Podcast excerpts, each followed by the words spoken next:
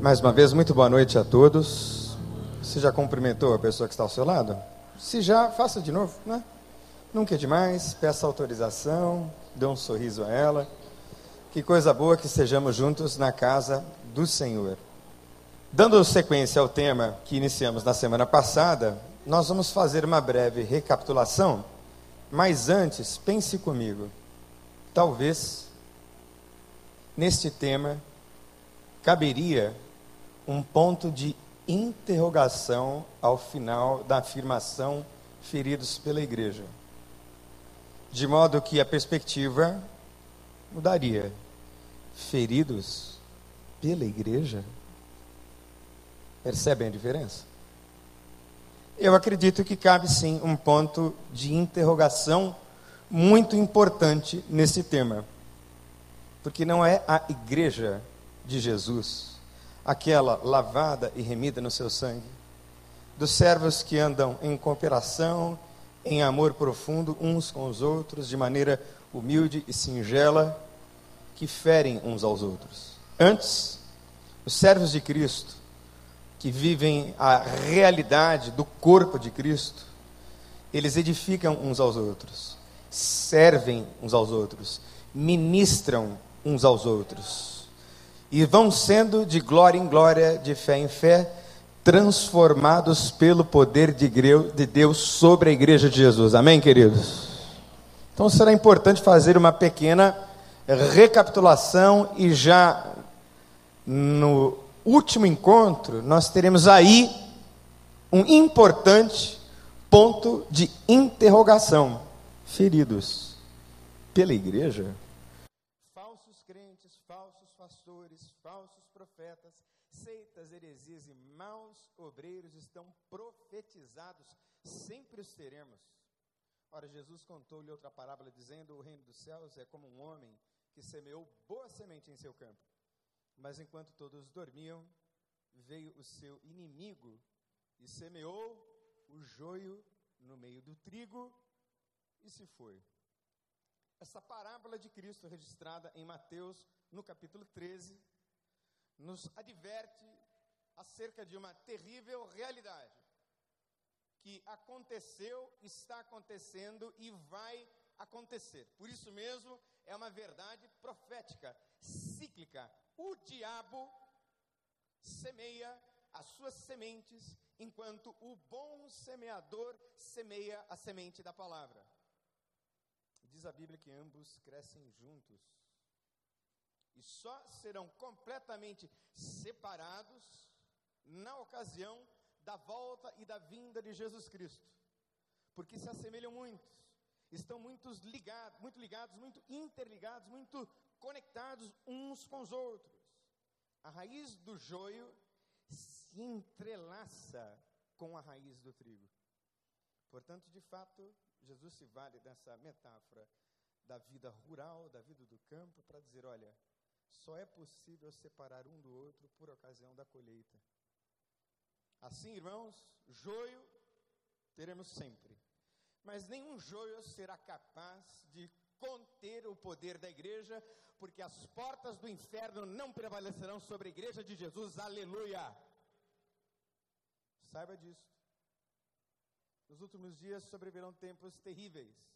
Os homens serão egoístas, avarentos, presunçosos, arrogantes, blasfemos, desobedientes aos pais, ingratos ímpios, sem amor pela família, irreconciliáveis, caluniadores, sem domínio próprio, cruéis, inimigos do bem, traidores, precipitados, vejam aí, impulsivos, precipitados, soberbos, mais amantes dos prazeres do que amigos de Deus, tendo aparência de piedade, mas negando-lhe o seu poder, afaste também desses. Irmãos, está profetizado. E fé madura, de fato, é uma fé que olha para a Bíblia, discerne a realidade, e ainda que esta realidade seja muito dura, esteja acontecendo ao seu redor, nada lhe abala, porque os seus pés estão firmados na rocha que é a palavra de Deus. Por isso, os maduros e firmes prevalecem e seguem sempre. Guardai-vos dos cães, guardai-vos dos maus obreiros, não está aparecendo aí, mas o final é guardai-vos dos da circuncisão. Gente, guardai-vos dos cães. Que referência forte que a Bíblia faz àqueles que são maus obreiros, que vivem uma vida orientada por leis, que vivem uma vida religiosa. É interessante né, que nós, cristãos, não promovemos uma religião. O que é que nós estamos promovendo aqui? De fato, nós estamos conduzindo cada um de vocês e a nós mesmos à presença de Deus em Cristo Jesus. Não é o ritual que nos preocupa, nem é o ritual o nosso alvo, mas a vida com Deus, de modo que eu venho à casa de Deus recebo a palavra e saio para servir a Deus no mundo para a glória dele. Líderes estão sujeitos a falhas, a erros de julgamento. Tem um exemplozinho muito interessante na Bíblia, em que Barnabé queria levar João, também chamado Marcos, mas Paulo não achava prudente levá-lo, pois ele, abandonando-os na Panfilha, não permanecera com eles no trabalho. Tiveram um desentendimento tão sério que se separaram, Barnabé levando consigo Marcos, navegou para Chipre, mas Paulo escolheu Silas e partiu encomendado pelos irmãos à graça do Senhor. Passou então pela Cilícia, fortalecendo as igrejas. Só Lucas está comigo, toma Marcos, traz-o contigo, porque me é muito útil para o ministério. Veja que coisa interessante. Ora, nós estamos falando de dois homens com profundidade espiritual inquestionável. Paulo, o apóstolo, e Barnabé, seu cooperador. E eles fizeram a primeira viagem, e na Panfilha, Marcos, usando uma expressão aqui do Rio de Janeiro, amarela diante das perseguições. E Paulo reprova, diz: Eu não quero esse rapaz comigo, porque na hora do aperto, ele nos abandonou. Barnabé tentou conciliar e disse: Mas Paulo, ele é jovem, merece uma segunda chance. E houve entre eles desentendimento. Ora, será que é possível viver sem nenhum desentendimento na casa de Deus? Impossível. Mas a maturidade, a firmeza, o equilíbrio, o amor, o perdão, a reconciliação, a graça é que tornam que possíveis que eventuais desgastes se, na verdade, fortaleçam a relação. Os desgastes podem ser poderosos instrumentos de Deus para que uma amizade, para que uma jornada, para que uma caminhada se torne ainda mais profunda. No respeito à opinião divergente e diversa do outro. Eu gostei muito de um discurso que eu ouvi o presidente americano Bill Clinton falando uma frase no Dia Nacional de Oração. E a frase foi a seguinte: É muito importante que, para o bem do nosso país, nós continuemos caminhando, concordando em discordar. Não acha interessante a ideia? Você discorda, mas nem por isso deixa de apoiar. Você discorda, mas nem por isso deixa de amar. Você discorda, mas se empenha ao máximo para que a visão do outro aconteça e dê certo. E se der certo, glória a Deus, expandido será o reino de, de Deus. Você concorda? Essa é uma visão madura. E o tempo passa, e como o tempo é um grande didata, o tempo ensina, veja, ensina Paulo que Barnabé estava certo. Porque Paulo está preso. E de quem é que Paulo se lembra? Paulo se lembra do rapazinho que ele reprovou. Só Lucas está comigo, toma Marcos e traz-o contigo, porque me é muito útil para o ministério. Então, preste bem atenção, irmão e irmã. Na igreja haverão discordâncias, desgastes, que devem fortalecer a sua relação com o seu irmão, como num casamento. Parece que as crises que nós vamos atravessando no nosso casamento, quando orientados e direcionados por Deus, fortalecem ainda mais a união. Assim, essa dinâmica relacional na igreja também se dá. Ou seja, abuso é completamente diferente de discordância completamente diferente. Uma coisa não tem nada a ver com outra. Então alguém pode dizer ou afirmar, fui abusado, quando na verdade foi imaturo para perdoar, foi imaturo para se humilhar, foi imaturo para admitir que estava errado, foi imaturo e não preservou a unidade a todo preço e a todo custo. Não que foi ferido, ora, fui humilhado, fui traído, veja lá se foi mesmo.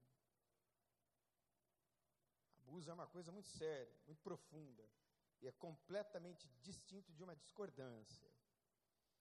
A maturidade, irmãos, ela é gerada nas crises, não tem jeito. Eu gostaria muito que as grandes e melhores lições que a gente aprendesse na vida, aprendêssemos nos momentos de maior alegria. Infelizmente não é assim. As grandes lições que aprendemos na vida, aprendemos no meio das crises. Por isso é que novamente nós nos agarramos na palavra de Deus. Todas as coisas contribuem juntamente para o bem daqueles que amam a Deus, daqueles que são chamados segundo o seu propósito. Então, se você ama a Deus mesmo, o apóstolo João vai dizer: olha, se nós dizemos que amamos a Deus, nós temos comunhão uns com os outros. Então não adianta dizer que ama a Deus se não tem comunhão com teu irmão, se não amas a teu irmão. A Bíblia diz que se você diz isso, você é um mentiroso. João desenvolve o seu pensamento dizendo: quem é que vai dizer que ama a Deus, que não vê, se não consegue amar o seu irmão a quem vê? Há uma incoerência aí. De modo que existe uma dinâmica comunitária na fé imprescindível. Ninguém pode prescindir da vivência da fé na comunidade.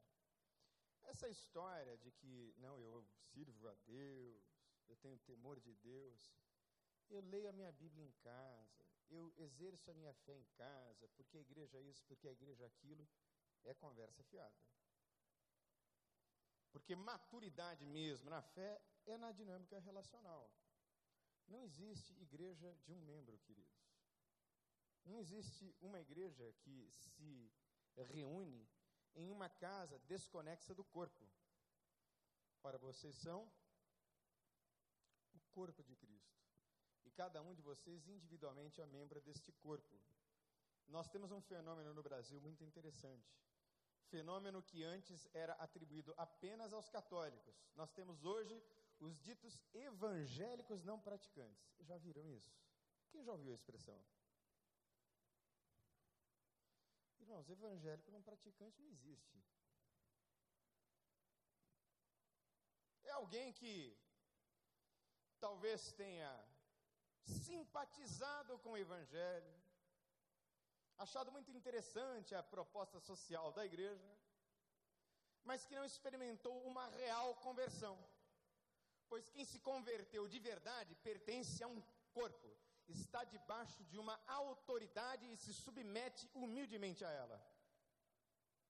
E a Bíblia diz: cada qual considere os outros superiores a si mesmo. Se nós nos considerássemos superiores aos inferiores, perdão, aos outros, né? tudo iria muito bem. Concorda? É desta maturidade que nós estamos falando. E é esta maturidade a que nos ensina e nos chama a Bíblia. Agora sim, vamos entrar nos abusados espiritualmente, que estão sob os efeitos devastadores das raízes de amargura. Tendo cuidado que ninguém se prive da graça de Deus e de que nenhuma raiz de amargura brotando vos perturbe. Você pode ler a última frase comigo? De novo. Muitos. Você já viu como é que é boato, gente? Você viu fulano? É, eu tô sabendo. Nossa, me conta. Aí vai. Notícia ruim e boato ruim voa rápido. Pena que notícia boa e coisa boa não voa e não é soprado na mesma velocidade. E muitas vezes os comentários deletérios, nocivos, têm fundamentação lá na alma de quem está magoado, ferido, amargurado. São as raízes de amargura que destroem a igreja. Literalmente. Destroem a comunhão. E o abuso espiritual deve ser entendido como o encontro entre uma pessoa que é forte e a outra que é fraca. E a forte usa o nome de Deus para influenciá-la ou levá-la a tomar decisões que acabam por diminuí-la física, material e emocionalmente. Nós estamos sendo ministrados numa série chamada Vida Vida Eu vim para que tenham vida e a tenham em abundância. Ora, uma liderança saudável nunca diminui ninguém. Uma liderança saudável nunca subtrai de ninguém em favor próprio. O que, é que você acha que a nossa igreja já por tantos anos recebe o Summit? Que é sem dúvida nenhuma entre os cristãos evangélicos de hoje o maior evento de liderança do mundo. Muito respeitado entre empresários no mundo inteiro. Eu mesmo convidei um empresário do ramo de ônibus aqui na cidade do Rio de Janeiro, de empresa de ônibus, ele virá, ele não é cristão, mas ficou impressionado quando eu pude falar sobre alguns dos fragmentos e dos homens e mulheres e suas ideias que foram comunicadas nesse seminário fantástico de liderança. Os americanos têm uma palavra muito interessante que é muito usada quando eles querem dizer que estão capacitando alguém para o exercício da liderança. A palavra é empower. Dar poder, empoderar, que a gente pode traduzir como capacitar. Porque na nossa igreja, a nossa visão, com toda a certeza, passa pelo equipamento dos santos equipar você para que você possa livremente liderar e chegar até o topo, onde Deus quer que você chegue, aleluia.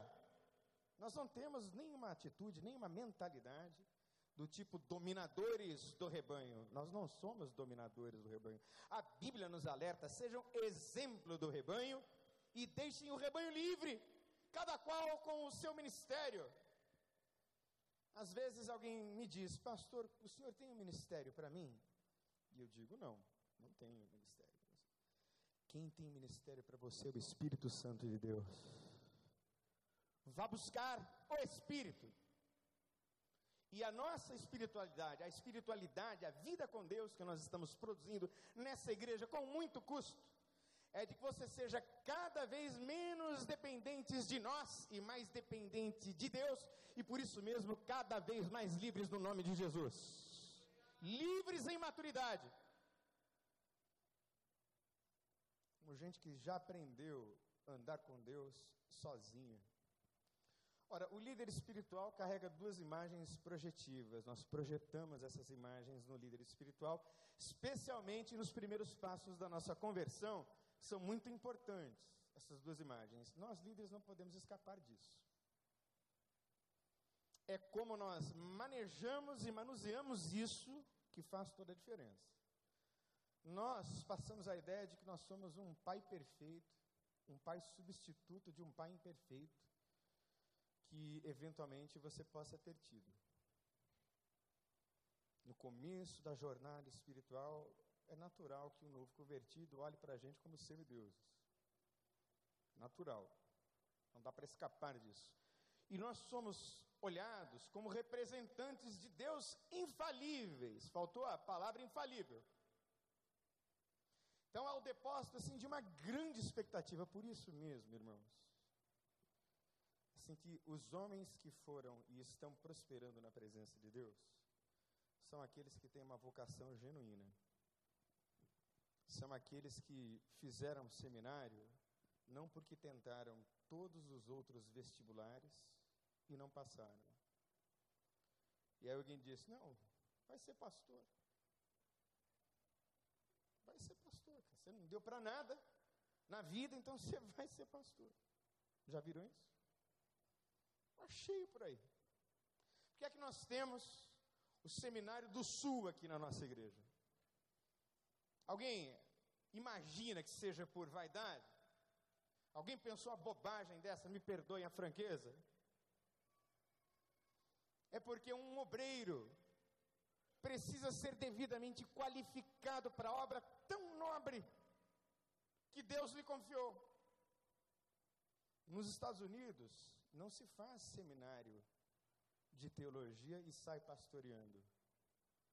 As igrejas históricas e sérias dos Estados Unidos dizem ao aluno: vá e faça uma formação acadêmica, seja ela em que área for. Depois, faça uma outra formação em teologia e aí então venha pensar em assumir um pastorado. Ora, porque nós lidamos com um público diverso.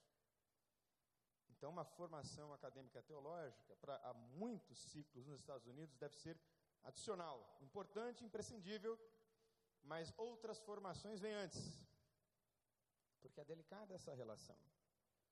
E vamos falar então rapidamente sobre o perfil dos que sofreram abusos, viveram abuso durante as suas infâncias espirituais e ministeriais foram abusadas ali no comecinho da sua conversão, a grande maioria.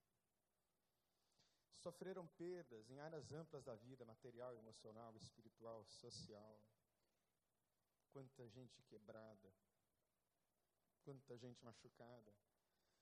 Depositaram confiança excessiva. Veja bem, a Bíblia diz: Maldito homem que confia. Maldito homem que confia. Qual é a outra parte do verso? Você lembra? A outra parte do verso é: E faz da carne o seu braço. Quem foi ferido num relacionamento, logo diz: Maldito homem que confia no outro homem. Tem que dizer o resto. E faz da carne o seu braço. Porque em qualquer dimensão relacional não é possível caminhar junto se você não confia no sujeito. Como é que eu vou ver casado com a minha mulher se eu não confio nela? Tem casamento. Tem um arranjo. Então eu devo confiar sim. E confiar é arriscar.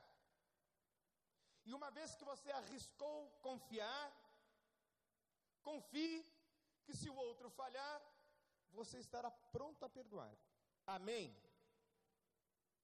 Isso é humano. É absolutamente necessário. Então a confiança não pode ser excessiva, mas confiar é fundamental. Como é que eu vou viver com uma pessoa que eu não confio? Impossível.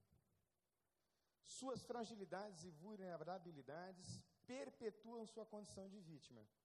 Engraçado que quando eu me converti, uma das coisas importantes que meu pai notou foi que a expressão do meu rosto mudou. Porque eu era um chorão de primeiríssima categoria. Ó céus, ó Deus, ó vida, ó azar, meu Deus, tudo acontece comigo, porque meu pai, porque minha mãe, porque meu patrão, porque o Brasil, porque o Lula, porque o Lula nem tinha na época, porque a Dilma, porque todo mundo é culpado de tudo, menos você. Então, uma conversão verdadeira tira você da posição de vítima coloca você numa posição de servo, insere uma nova crença na tua alma e no seu coração, de que em Cristo novas são todas as coisas e agora você é uma nova criatura em Cristo Jesus, aleluia. Ora, quem vive assim tem estima restaurada. Deixou de ser vítima da história, passou a ser um protagonista e um sacerdote no reino de Deus. Que acontece, gente, é que tem muita gente que vem para a igreja e não se converte. Não tem uma experiência com Cristo verdadeira. Então, perpetua assim a sua condição de vítima na relação com o líder. Eu sou uma vítima, eu sou uma vítima, está doendo, está doendo, aí vai ficar doendo a vida inteira. Até quando vai ficar doendo? Desenvolve o desejo inconsciente de manter a ferida aberta, porque isso prende o ajudado ao ajudador. Olha aqui a minha dor, olha aqui a minha dor. Sim, está aí a dor. Vamos partir para a restauração e para a cura no nome de Jesus. Muitos foram ensinados numa visão de, de um Deus castigador, pronto para julgar e para condenar em vida. É o famoso legalismo e o amedrontamento em nome de Deus. Irmão, a mão de Deus vai pesar. Será que vai? Eu acho que se a mão de Deus pesar, acho que não vai sobrar muita coisa. O que normalmente acontece é que Deus tira a mão. E Deus deixa você entregue aos desejos da sua carne, dos seus pensamentos. Diz a Bíblia, da vaidade dos seus pensamentos. Nosso Deus é um Deus de amor, é um Deus de graça. As vítimas tendem a se enxergarem como responsáveis pelo abuso. Aí passam a viver assim na dimensão da culpa, da vergonha e da raiva. Meu Deus, como eu não pude perceber? Como eu me deixei levar? Gente, eu já disse aqui, só não poderia contar com detalhes. Aqui não. Mas eu e minha esposa, minha família, fomos vítimas terríveis de abusos espirituais. Terríveis. Inenarráveis.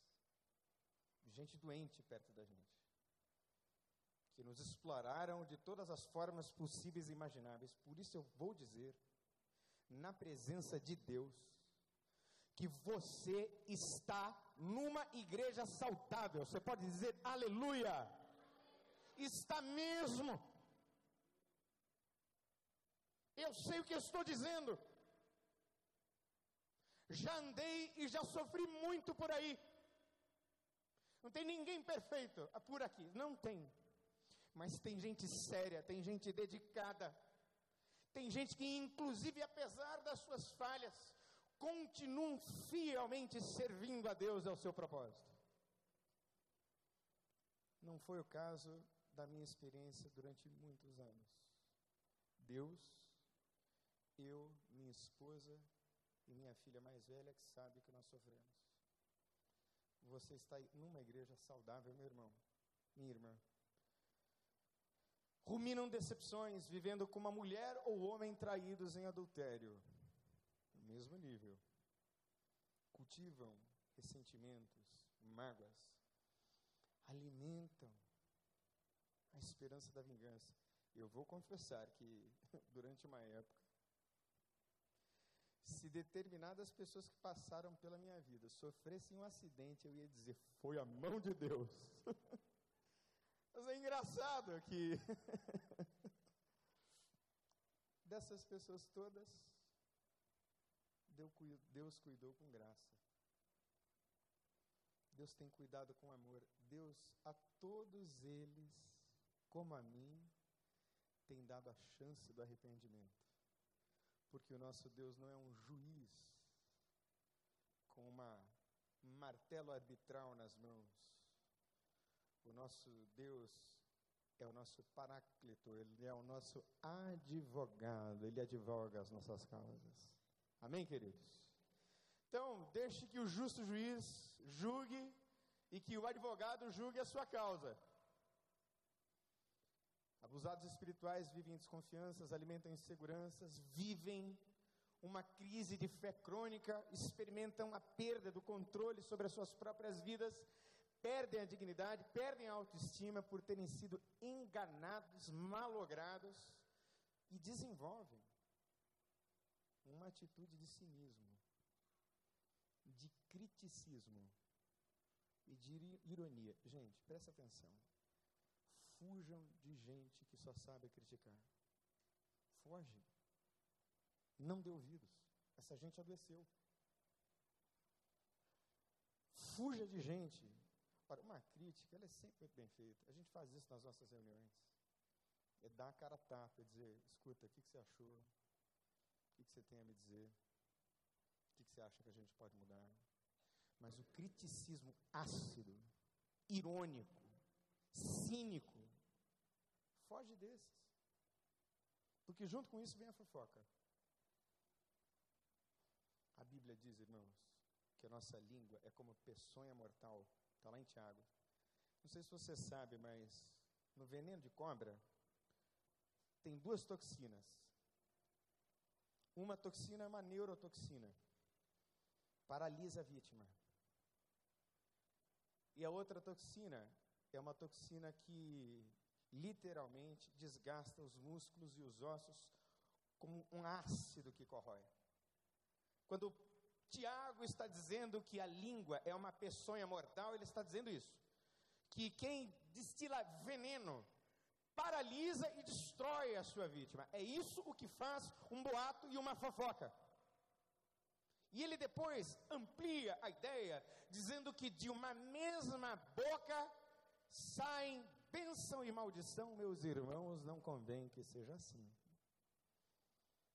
Então, quem foi ferido, foi ferido, foi machucado, é verdade. E o efeito disso é criticismo, cinismo, ironia. E a Bíblia não erra, irmãos. A boca fala do que o coração está cheio. Tendem a generalizar. Todo mundo é igual. Igreja nenhuma presta, pastor nenhum presta. Pera aí. Como é que é, irmão? Pode parar. Porque Deus para si mesmo sempre reserva o remanescente fiel. Aleluia! Sempre. Novamente, incrível, né? A pessoa deposita novamente o mesmo tipo de fé exagerada na liderança e repete a mesma dinâmica doentia. O sujeito não aprende, não amadurece. Aí fica de igreja em igreja. Tinha uma época que um pastor muito antigo, ele dizia, Daniel, você conhece crente macaco? Como assim, pastor? É crente macaco, que vive pulando de galho em galho, de igreja em igreja. E isso é muito reforçado pela nossa cultura. Porque a nossa cultura fez dos crentes, ao invés de servos, clientes. Presta atenção. Eu sou cliente da igreja. Porque se alguma coisa me desagradar, se o ar-condicionado não estiver a 16 graus, eu vou ali do lado. Você viu o pastor? Ele falou aqui. Pois é, menina. Meu Deus, que coisa. Vamos lá, vamos aqui, vamos acolá. Não se firmam, como nos ministrou o pastor Ediléu. Não tem raiz. Não estão plantados na casa do Senhor. Aí vão repetindo a mesma dinâmica doentia. Não foram tratados, não foram curados, não foram apacentados. Podem se transformar. Olha aí o aviso profético para você. Eles mesmos em abusadores espirituais. Nós vamos seguir rapidamente para falar do perfil dos abusadores e as características dos abusos. Ele se desenvolve no terreno da vulnerabilidade humana, tanto o abusador espiritual quanto o abusado são seres humanos, frágeis e vulneráveis. E o poder, como disse alguém, é uma espada que poucos sabem manejar com graça. O poder pode ser uma grande bênção, mas o poder na mão de alguns pode ser destruidor. Na maioria, os abusadores foram também vítimas de abuso, lá na infância, e também por outros religiosos. Aprenderam assim e perpetuam o modelo. Ocorrem quando o aconselhador assume o lugar de Deus e o aconselhado de dependente. E há líderes que amam esse lugar. Se veem como super ungidos.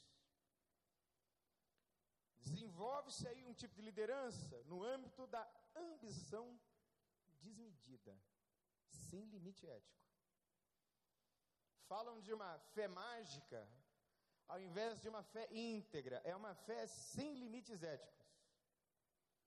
É uma fé muito enfática no poder de Deus e muito pouco enfática nos valores de Deus, na integridade.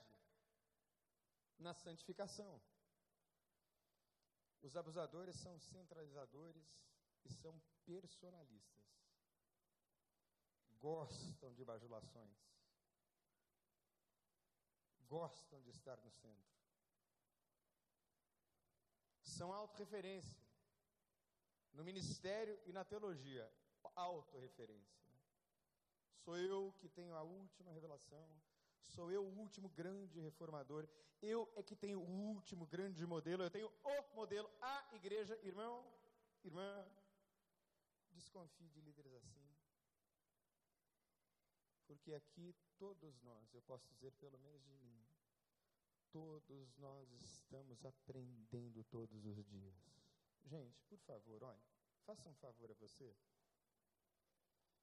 Corra na secretaria se inscreva para o Summit. Aprenda a ser um líder saudável. Aprenda as lições que Deus tem para ministrar a você. Nós prezamos demais por isso. Porque nós não somos referência ou autorreferência. Nós humildemente nos prostramos à experiência e à excelência dos melhores do que nós. Coisa tão linda foi ver, gente. Um privilégio, um privilégio especial assistir o pastor Bill Hybels aqui numa sessão de treinamento na nossa igreja, que esse ano nós promovemos na tenda. Que coisa sensacional. Que privilégio para poucos, irmãos. Que coisa única. Ouvir daquele homem o que eu ouvi. Ele disse: Olha, alguém tentou fundar uma igreja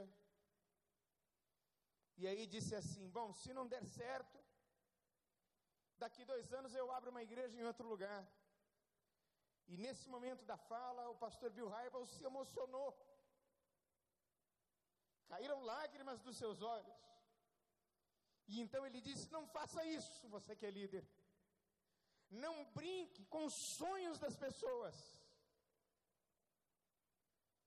Não dê a elas uma visão de reino, de futuro e depois simplesmente desapareça. Você as deixará quebradas. Gente, eu nunca mais vou me esquecer do que ele falou. Isso aconteceu aqui, ó, nessa igreja. Ali na tenda visão que Deus nos tem dado, que uns chamam de vaidade, talvez. Uns possam guardar no coração, talvez, alguma inveja. Mas nós estamos lutando para que em tudo o nome de Jesus seja glorificado. Aleluia. São sedutores, abusadores espirituais são sedutores.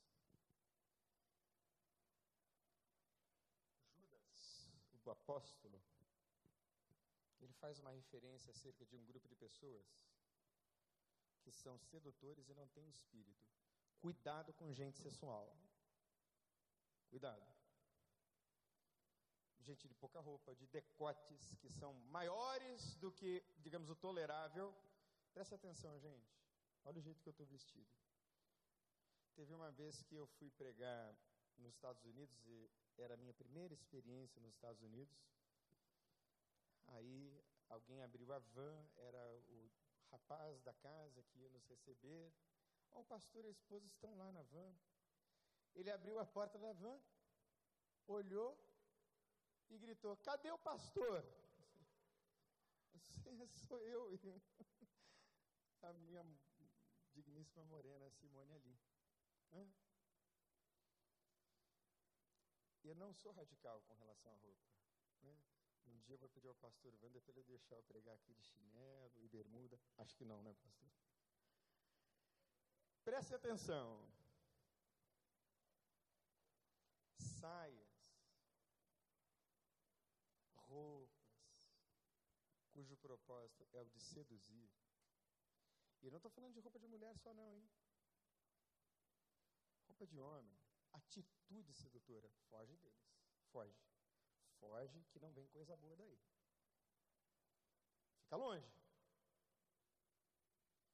são autoritários e inquestionáveis. O sujeito nunca vai dizer que está errado. Nunca.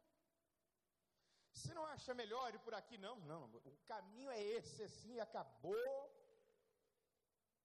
Não consegue. Se fechou para ouvir. Gente, é duro dizer isso, mas alguns podem ser psicopatas mesmo. Sabe o que é psicopata?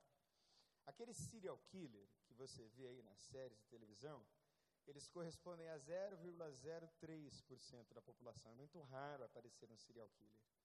Mas a principal característica de um psicopata é que ele não sente remorso e culpa. São os psicopatas do tipo somebody love, como diz o Dr. Carlos. Eles estão entre nós. E eventualmente podem chegar a posições de liderança. Personalidades narcisistas. Gente, personalidade narcisista, já viu um monte. Personalidade narcisista é o seguinte: eu sou lindo, maravilhoso, inteligente. Eu sou belo, cheiroso, eu sou mais viajado, eu sou mais culto. E por favor, sirvam-me. E se você não servir muito bem servido ao líder narcisista, ele fará da sua vida uma miséria. Vai te perseguir, te manipular. Gente, eles estão entre nós. Cuidado. É o oposto do que ensina a Bíblia, é o oposto do modelo que nós temos em Jesus. Jesus era humilde, manso. Alguns são bipolares. Você sabe o que, que tem o bipolar assim de mais marcante? Ideia de grandeza. Já viu isso? Ideia de grandeza. Cuidado, cuidado. Ideia de grandeza que não é razoável gostam de se mostrar, gostam de exibir. Alguns deles, tristemente, foram vítimas de abuso, abuso sexual e outras feridas não tratadas. Por isso é que nós temos a visão do celebrando a recuperação. Porque tem algumas feridas que são muito profundas.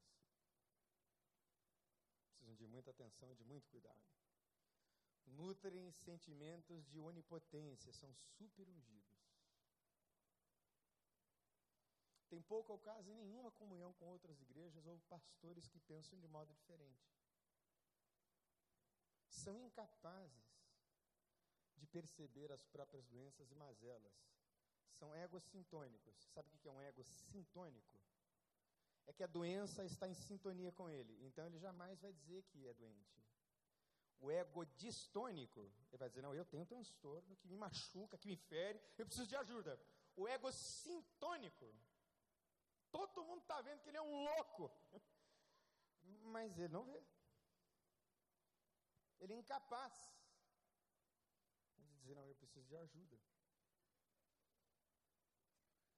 São competidores contumazes. Gente, Conhece, assim, líder que tem atitude de competição? Não? Está numa corrida. Correndo para quê? Atrás de quê? Competindo, competindo, competindo. Competindo do que para quê? Sem perceber, vão abusando das ovelhas, pisando em tudo e em todos. Uma frasezinha do Eugene Peterson para a gente caminhar para o final. Eu vou pedir ao pastor que ore, pastor. O bom pastor é aquele que, em determinado momento, torna dispensável. Ele torna você uma pessoa tão madura ao ponto de você estar apto para lidar com as suas questões e gerar outros discípulos saudáveis para a glória de Jesus.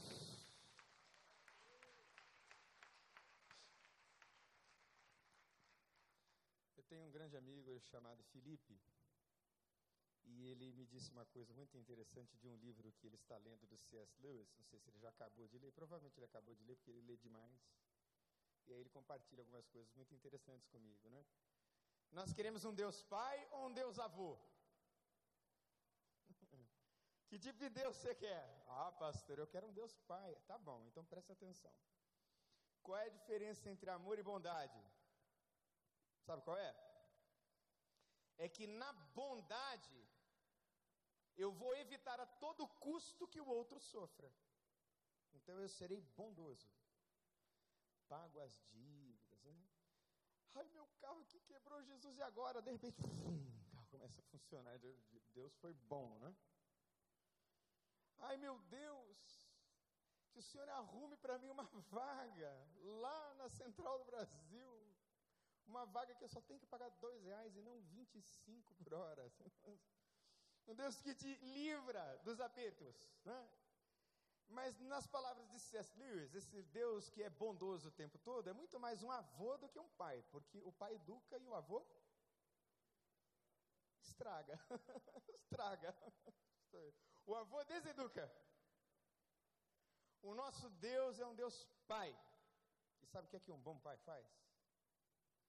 Um bom pai disciplina o filho a quem ele ama.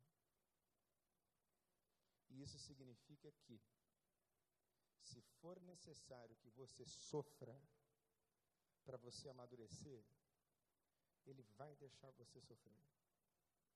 Gente, Deus está ouvindo o diabo também. Glória a Deus por todo o sofrimento que Ele me permitiu passar, aleluia, para que eu amadurecesse. Hoje eu vejo que o que ele fez lá atrás me preparou para o agora. Quando eu era menino, falava como menino, pensava como menino, raciocinava como menino. Quando me tornei homem, deixei para trás as coisas de menino. Feche os seus olhos, por favor. Eu vou pedir ao pastor que venha, pastor, por favor. E que o pastor conduza assim esse momento, aproveitando que ele está aqui, como bem lhe propuser Deus no coração.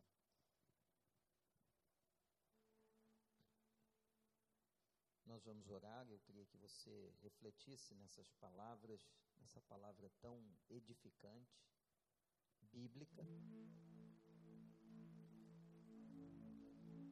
você, meu irmão, é livre em Jesus. Que você respeite e ame os seus líderes, mas só adore a Deus. Que você tenha sempre discernimento. E como diz o apóstolo Paulo, examinando tudo em todo tempo, retendo o que é bom talvez alguns irmãos e irmãs que estão aqui hoje, em algum momento na vida religiosa da igreja, você foi ferido por uma outra pessoa que tentou manipular, induzir, forçar, usar você. Que você agora,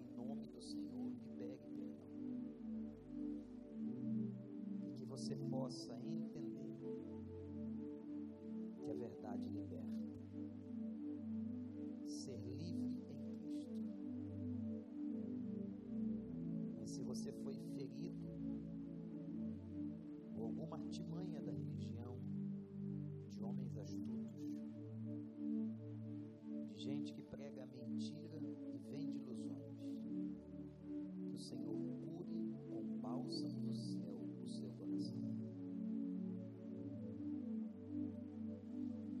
Pai, muito obrigado porque a vida cristã é saudável.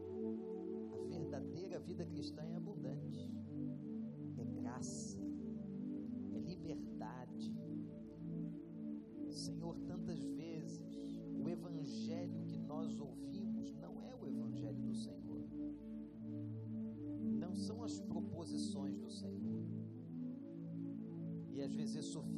coração do povo, de tanta gente.